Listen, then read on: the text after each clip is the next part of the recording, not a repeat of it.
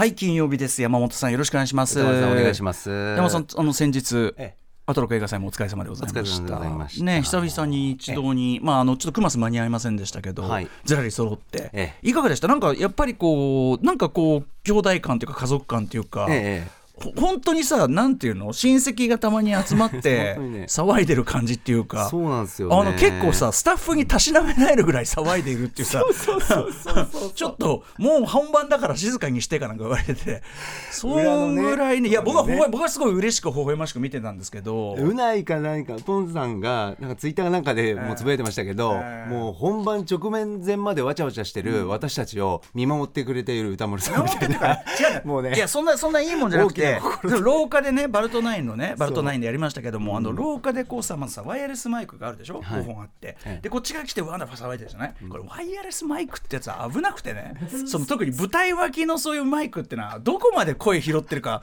その向こうのこっちの PA の人がスイッチ入れたりしてるから俺ね前ねちょっととある方とある方から聞いた話で僕はそれ現場いないんだけど、ええとあるまあ非常に評価されたインディー日本のインディー映画で、ええ。まあ割とシリアスな内容なんですよ。で、まあ、それがすごく評判を得たということでの、まあ、ある種凱旋的なそういう上映で非常にこう歓迎ムードとかで久々に出演者たちがその舞台挨拶するとはいいう時に、ええそのね結構その音響のミスでこれはもっとすごいんだけどなんか楽屋にマイク持ってったんでしょうね。でそのマイクがオンになってたのかその結構ずっと。その声が聞こえちゃって、まあ、いお客も途中でいいなって感じもするんだけど ずっとその出演者たちのその作品内容のシリアスさとは全く あの無関係なバカ話が うわーっていうまさに裏話。そう入っちゃっててっていう事件を私聞きまして、あるいはそのまあそうですねそのだからあのやっぱワイヤレスマイクっていうのはこう電波飛ばしてますんでねこうい。ろんなこうこう入っちゃってそういうこう裏で喋ってるのがもう続けだったみたいなね、ええ。ちょいちょい出る事件なんですよ。ええなのであの廊下の時点で君たちともうちょっともうもうちょちょちょちょっともうちょっと静かにしてくれ。あともう普通にこの距離では聞こえるから。っていうね。いやでも私はそのやっぱりなんて言うんですかね、嬉しく思いますよそれはね。いやありがとうございます。うん。本当にね。何話してたんだろうな。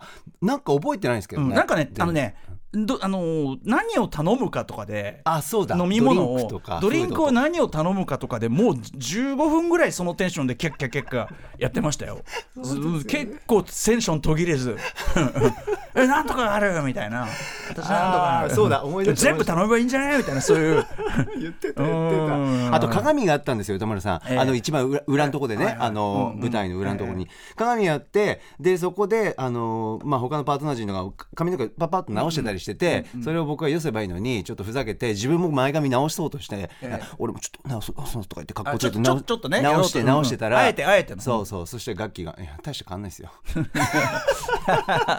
いやでもそのね 何とかあのー女姉妹たちがことそのこのチームになるとやっぱり山本さんに対して若干こう当たりが 当たりがブレーになる。そうそうそう。これがやっぱでもそれにあなんていうかやっぱ兄弟的な甘えを感じて私はすごくいいなと思ってるんですよね。ああなるほど。甘えだからやっぱさ日比さんなんか特にさ今ほらしっかりしなさいしっかりしなきゃみたいな立場じゃないですか。ね。はい。だからそういうやっぱ,、表でね。やっぱこの中に来れば、もう一番無責任な行動を 取れる立場としてうんうんうん。っていうのがあるんじゃないですかこれは。そうですね、だから結構そういう親戚感というか、まあ、私の解釈としてはあ結構カジュアルに来てんなみたいな。カジュアルな感じ？みたいな。カジュアル、まあ、カジュアル。いいんじゃない？みたいな、まあそうですね。あとあれですよね。あのい一世三宅のねオムプリッセを山本さんが独自に買ってでええ。僕が要するにそのすごくこれあの扱いやすいんですよとはい。選択もできるしみたいな、うん。そういう利点をね。でだからあなたでいうそのなんだエアリズム的な良さがあるんです、私がいつも着てる服はなんつって、えええでそうあーっつってしたらね買ってっていて、買っていていただいてというか、はい私あのプリッセファンとしては嬉しいんですが、はい。買っていていただいてまたすごくよく似合うっていうか。まあ普段の黒 T ね黒ひで黒パンだから普段と同じなのにやっぱ物がいいとよりなんかちょっとやっぱやっぱさおしゃれなものに見えるななんつうんですかね。なんかね。うん。であとやっぱりこうあ高木かっこいいみたいな。いやいやこれねねメールにもあったんですよ。あの、ええ。いっぱい今週メールいただいて、はい。もう山本隆明さんのはい。いい男ぶりにぶっ飛びましたって言ってメールありました。よ、あちょっと本当ですか？後でめ見せてもらってください。あありがとうございます。そうなん励みになります。かっけえみたいな。ありましたよね。内面というか精神面はどうですか？精神面？精神面は全然その今評価しようとしてませんから。それは。あの今日のあのライ「ライオン少年」の中にねいろいろ出てくる描写でえっ、と中でさあのブサイクだブサイクだって言われてねそのブサイクだブサイクだってのはどうかと思いますよ。そのええ後ほどちょっと、まあちょっと批判寄りメールにもあるんだけど、まあ今時はあんまりそういうことをいじったりしない方がいいんじゃないってことをいじったりしてます、マオっていうキャラクターがねブサイクだブサイクだっつって、ね。でそれを逆逆的に描かれたりするんだけど、皆さんお気づきでしょうか？劇中のはい。トレーニングシーンで、ええ。トレーニングシーンシーケンスあるじゃないですか、あそこであのー要は彼彼はそのずっと過去のさ過去の嫌だった思い出みたいなのでさ主人公はこういじめられたりこう虐げられた思い出に彼はさなんか振られた思い出みたいなのを思い起こしてるじゃん、まあ、その時点で、まあ、バカだなみたいな感じで笑うんだけど 彼がトレーニングシークエンスでこうやってこうなんだこう懸垂スクワットかなんかしてるとええ荷物聞いて要は女の子がキャーキャー言ってるみたいな描写が入るの皆さん気づかれましたか？つまり真央がモテないのは別にブサイクだからじゃなかったんですよね。彼の言動がおそらくそうさなんか投げやりなね。要するにまあ自自尊心がこう低くなっちゃうとどうしても投げやりな言動になりますよ、俺なんかクズでしょうかなんか自分で言ってましたからね、だからそういうことなんじゃないですか。おおそこの描写がそうなんです。すみません、なんかなので、やはりその内面というのは 大事かもしれません。そ こにや話、りますね。そこにそこに接続するか。まさかの。さまさか。まさか。その言い方が、まそのそのその言い回しがまさ絶対にモテないべ、それだって。あとこの間ね、今週の過去録でもそうそう聞きました聞きました。はいはいか言ってさ、あんなんそんなモテるモテない以前よ。モテるモテない以前、人として社会人として大人としてちょっとそれはさ。注意されてたもんねそのそうあのねやっぱりねあの違うの。だからその あのダメとか不愉快とかって以前に TPO をあんまり分けない、ま、分けまえない大人は怖いのよ。その 怖さね。うん、怖さ。だから恐怖ああこいつはそそんなんていうかな大事な場面には呼べねえなっていうなんでやっぱするじゃないですか。何何？TPO をそのねふ踏まえない発言とかしちゃうの、みたいな、あだから恐怖を与える恐怖につながっているアナウンサーってことですかそうですね。なるほど。常に常に TPO をわきまえない可能性が TPO をわきまえないアナウンサーって。TPO 外。首よ？首。もうだって公共放 TP 送ですね。TPO8 割でしょもうアナウンサーは。だってそれは。そうですね。うんそれ求められますからね。求められてるんだから。まあそういう意味ではでも新時代が来てるかもしれませんね これね。新時代新時代来てるかもしれませんそこにつながっているね。そこか。今キャッキャッでしょ、はい今サブにねうちのあの事務所社長が来てるんですよそうですよさっきからもう貧乏ゆすりでもう揺れてるあれなんかあれなんか来てんのかなお座りになって足の部分見えてないですよ貧乏ゆすりちょっおと早く話せみたいな感じになってるから。マジですか？今日はね発表事が結構あるんです、ええなんでね、ええ。まあそんなあ、えーだからまずはそのアトロク映画祭おお疲れ様でしたとあとまあささっと済ませますが間もなくですねちょっと早いですが誕生日おめでとうございます。ありがとうございます。歌丸さん今日お誕生日タイミングというあのプレゼント渡すにはこのタイミングということで、ええ。高木に向けてね私チョイスした本当にお知らせしたいんですけど、ええ。どうどうどうしましょうか？えああ、ええいいですか？じゃあじゃあご紹介。しええいい今日あのね2本立て本2本立てでお送りします。一冊目は棚波圭一さんという、えー、主に70年代60年代でしょうか？活躍された非常にアバンギャルドなね、えー、とアーティスト。コラージュ作品なんかも有名です。映像作品もなんかもあったり棚波圭一さんの「夢の閲楽」という本でこれも早い話が「栄養夢」私どもね夢特集やってますけど、えー夢特集よろしく夢を記録してえーであと絵にも描いたりしてみたいな本で、まあねあの滝本の世界という本を紹介したけどそこでまあ夢記録みたいなの面白くてでそれが、えー、と栄養夢特集につながってるよって話しましたけど、ええ。このね棚波さんのこの「夢の閲楽」という本は、その夢シリーズの中でも、まあ、なんていうかな一貫してまがまがしいんですね絵とかねまがまがしいんですすごく。まあ、あ本当に我々が普通に見たらあどれ見ても悪夢みたいな、うん。ちょっとねいやイラスト含めて、ね。そうでやっぱりそのこれはだだから高木の夜のそのあ何？チューハイ焼酎とね。焼酎タイム？麦チューハイタイム。ねあでもねババルトナインのかけでもさ何飲みますか？ってえーなんだっけ？ウーロン麦麦ウーロンウーロンハイなんとか濃いめ？っつって。あのバルトナインに濃いめとかそういう そういうオーダー方法はないんで。っつって。ねねえ。なのでそんなちょっとお酒タイムにいいんじゃないですか？ということでまずは田上圭一さんの夢の閲楽そしてもう一冊はこれ、はい。ナショナショナルジオグラフィックの図鑑シリーズはもうどれを買っても外しないんですが、ええ。ーその中ではいおなじみ。もうあの高木今もう定番でございます、え地獄シリーズ地獄遊覧地獄と天国の創造図、えー地図宗教画ということで。以前ねあの日本の日本画の中のさ地獄集みたいなのをさ、あの画集上げたと思うんですけどね。あのはい図録集みたいなの上げたと思うんですが今回は西洋版というこいやとで。かっこいいこれ見た見た目うん、が、まあこのとにかくナショナルジオグラフィックのこのシリーズはもう外しないんで、ねちょっとこの2本立てでもうこれぞ高きという2冊になってるんじゃないかと思います。もうね重厚なこの本、立派なね。私はやっぱそういうでかいサイズのこうビジュアル本っていうか好きでしてねやっぱね。うちに置いといていいですしちょっとポス立てかけるだけでポスターが絵になるなりますもんねもなるっていううん。かありがとうございます。そうなうまいてなの読んでなのというね 印刷となってますんでねぜひ楽しみにしていただきたい毎年す。みません歌丸さん。ありがとうございますええとんでもな39歳になります。おめでとうございます、はい。えっと何日でしたっけ？ありがとうございますえー6月13日6来週火曜日皆さん、はい。えー誕生日のねメッセージなどもいただければと思います。といます。ということであもうさもういよいよねいよいよ貧乏ゆすりの揺れがちょっとやばずいことになってきましたんでこのあのスタジオの地震計が揺れたりして大変なことになりますんでね。さっさと始めたいと思います。アフターシックスジャンクションンお待たせいたしました6月9日金曜日時刻は今6時11分です。ラジオでお聞きの方もラジコでお聞きの方もこんばんは。TBS ラジオキーステーションにお送りしているカルチャーキュレーションプログラムアフターシックスジャンクション通称は届くパーソナリティは私ラップグループライムスターの歌丸です。そして今夜のパートナーは、はい TBS アナウンサーの山本貴明です。そういえばこの間あのそのアトロク映画祭始まる時にさ、はい。アフター僕はアフターっつって、ええ。で皆さん曜日パートナー皆さんがシックスジャンクションってやったじゃないですか、そんで上垣さんがそういうしみじみ、そういえばシックスって言ったの初めてだわぐらいの感じ言ってて。要はそのどっちかがアフターって言ってシックスっつってでやってたんですけどまあ大体やっぱりその曜日パートナーに切り出してくださいっていうのがだいぶ定着してきて、ええまあ大体アフター言うようになってでそのアフター拒否はもう日比さんだけなんですよね。もう断固拒否、かたくなにね。かたくなに、私はそういうもんじゃないんでみたいなこと言って。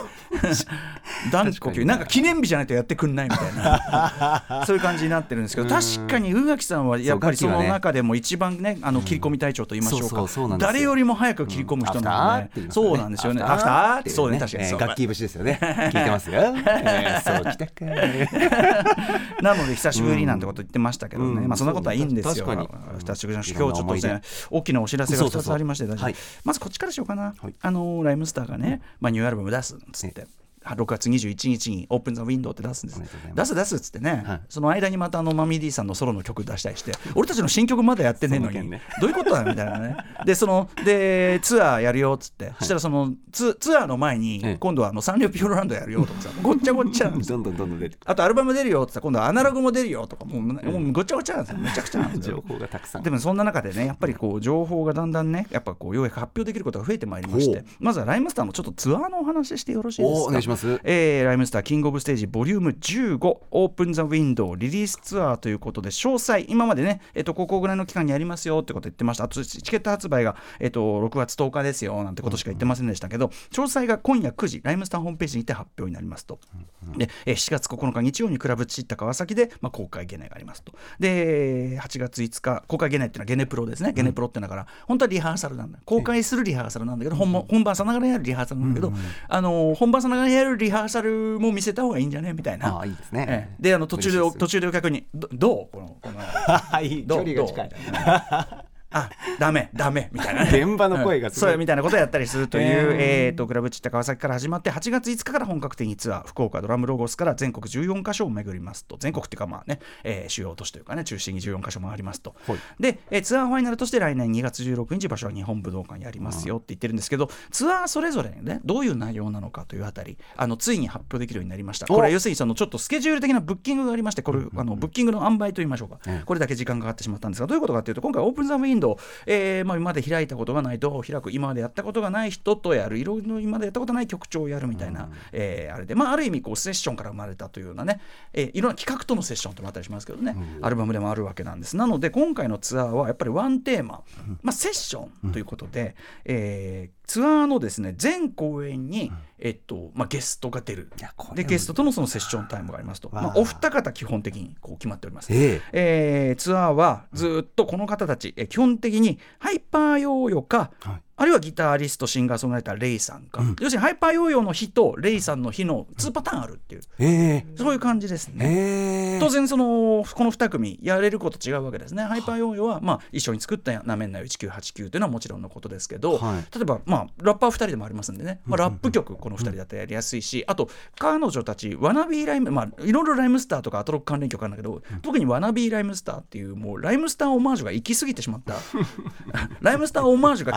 狂気の域に達している。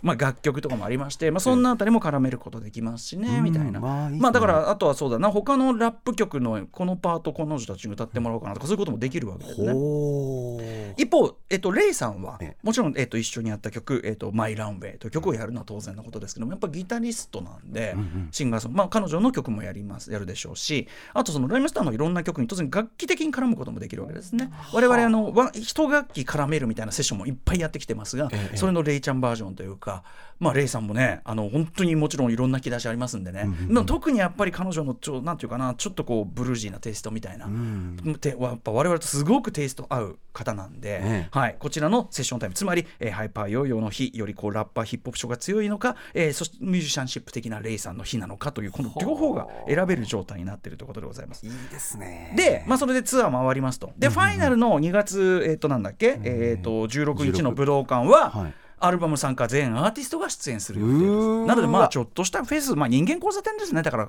今年の今年というかこの流れの人間交差点と思っていただけなるればほど。ということです、えー岡村靖幸さん。あえー横山健さん、スモーキー哲二さん、すなわち、まあ、クレイジーケンバンドということですね、そしてもちろんスチャダラパー、はい Soil and Pimp Sessions、そしてナルバリッチ JQ、これは Open The Window、アルバム曲を一緒に作りました。JQ、そしてハイパーヨーヨー、えーレイさん、あとは Mighty Crown からマスター・サイモンさんといったあたりが出るわけですよね。ということで間違、ないよえー各公演。あ言い訳がましい。アルバム曲はもちろん過去の曲、あのアルバム曲やってると大体いっぱいいっぱいになるのが、ええ。まあ、こういうあのアルバムツアーのあの常でございますがあーはい。あのちゃんとですね、あのきやっぱり我々ねその季節のねこの季節こういうものが食べたいんでしょうということで、あの季節の三種盛りというコーナーを用意しておりまして。そうですか。はい、季節の三種盛り。まあだから夏い夏ですんでね夏だとこちらが美味しいですよみたいな。なあとこう秋口となりますとこちらも美味しくなっておりますみたいな、冬となりますとねライムスターこういう楽曲もございますみたいな感じで。え三種盛りがね用意されてますね。あ素晴らしいお品書き。はいということで皆さんぜひおごえー来てください。でここが重要。明日6月10日ん？6月10日土曜日。お昼12時からチケットの先行抽選受付がスタートです。まあ先行抽選なんでね。あのだからあの12時から慌ててガーってやらなくてもいいですけど。えっと6月18日日曜までなんでこれうっかりしてるとねあなたが鼻くそほじってる間に1週間なんてのはこれ経ちますんでね。早いもんですから。もうち鼻から血が出出た頃に気づいたんで遅いんですね。結構粘ってあほじりすぎた。ねあそりゃダメだ。ああっていうね。鼻のほじりすぎよくないらしいですけどね。ねえー6月10日土曜お昼12時から6月18日日曜までチケットの先行抽選受付スタートいたしますので、えーこちらをゲットしてください。これこれ武道館も含むの？武道館別？武道館別？社長の方に社長確が。ん認しながら。あ武道館も入んだ大変なじゃないですかそれ。あそうですか。へ。全公演同時受付。へえ武道館なんか埋まるのがね 前は前の2007年の時はだってそのね 活動休止詐欺？そのあのあ活動休止は本当にしたから詐欺じゃないんだけどまあその解散するかも詐欺ですよね。うん。これしたわけですからね。えーどうなるのかな？詐欺抜きでできんのかな？いやーもう。あとそそ心配してたけど金曜。なんでしょう。そそだからあの番組と番組と何かしらリンクしていこうと思ってます。うあ本当ですか？ええ、お願いします。だから一人じゃないよ。お願いします。だからそのそうだね。会場からよもうあの高きだけ言えほうはあ。会場に聞こえないんでね。し ありますけどね。まあなんかなんかリンクする仕掛けも考えますんで、ええ。あなた一人じゃないという実感がちゃんと得られるように。えー、よかった嬉しい。なんかいつの間にかお留守番ってことは決まってますけど。いやそうなんですよ、ええ。距離は絶対離これれてるもんね。狼少年バリューと留守児童というやつです、ね、留守児童まあいいやはいはいはい。そんな感じで、えー、ツアーについての詳細はこの後9時。にすいません。だって金曜しか取れない。そんなそうなんですよそんな自由に取れない。俺らレベルは。そう金曜ってねそういう曜日よ。うんそうお,、ま、お前らお前らレベルにひなぞ選ば選べると思うのか。そんなことね。っていうことらしいですよ。あそうなんですか？なので、この後9すいません。時に更新されるライムスターホームページで、えっ、と、細かいね、あの、この日程のこの場所が、例えば、ハイパイオですよ、ここがレイちゃんですよ、みたいな発表になりますんで、ぜひ、どちらも全く、全く違う面白い意味、そして、まあ、毎公演ね、曲なんかもいろいろ考えたりとかね、いろいろしますんで、はい。えー絶対に面白いものにしますんで、絶対に最高のものにしますんで、ぜひ皆さんね、どこに来ても損がない公演、お約束いたしますので、やった。えーぜひ、チケットチェックしてみてくださいといった感じでございます。そんな感じで、さまざまな面白を紹介して、発見して紹介していく、アフターシックスジャンクション今夜のメニュー紹介です。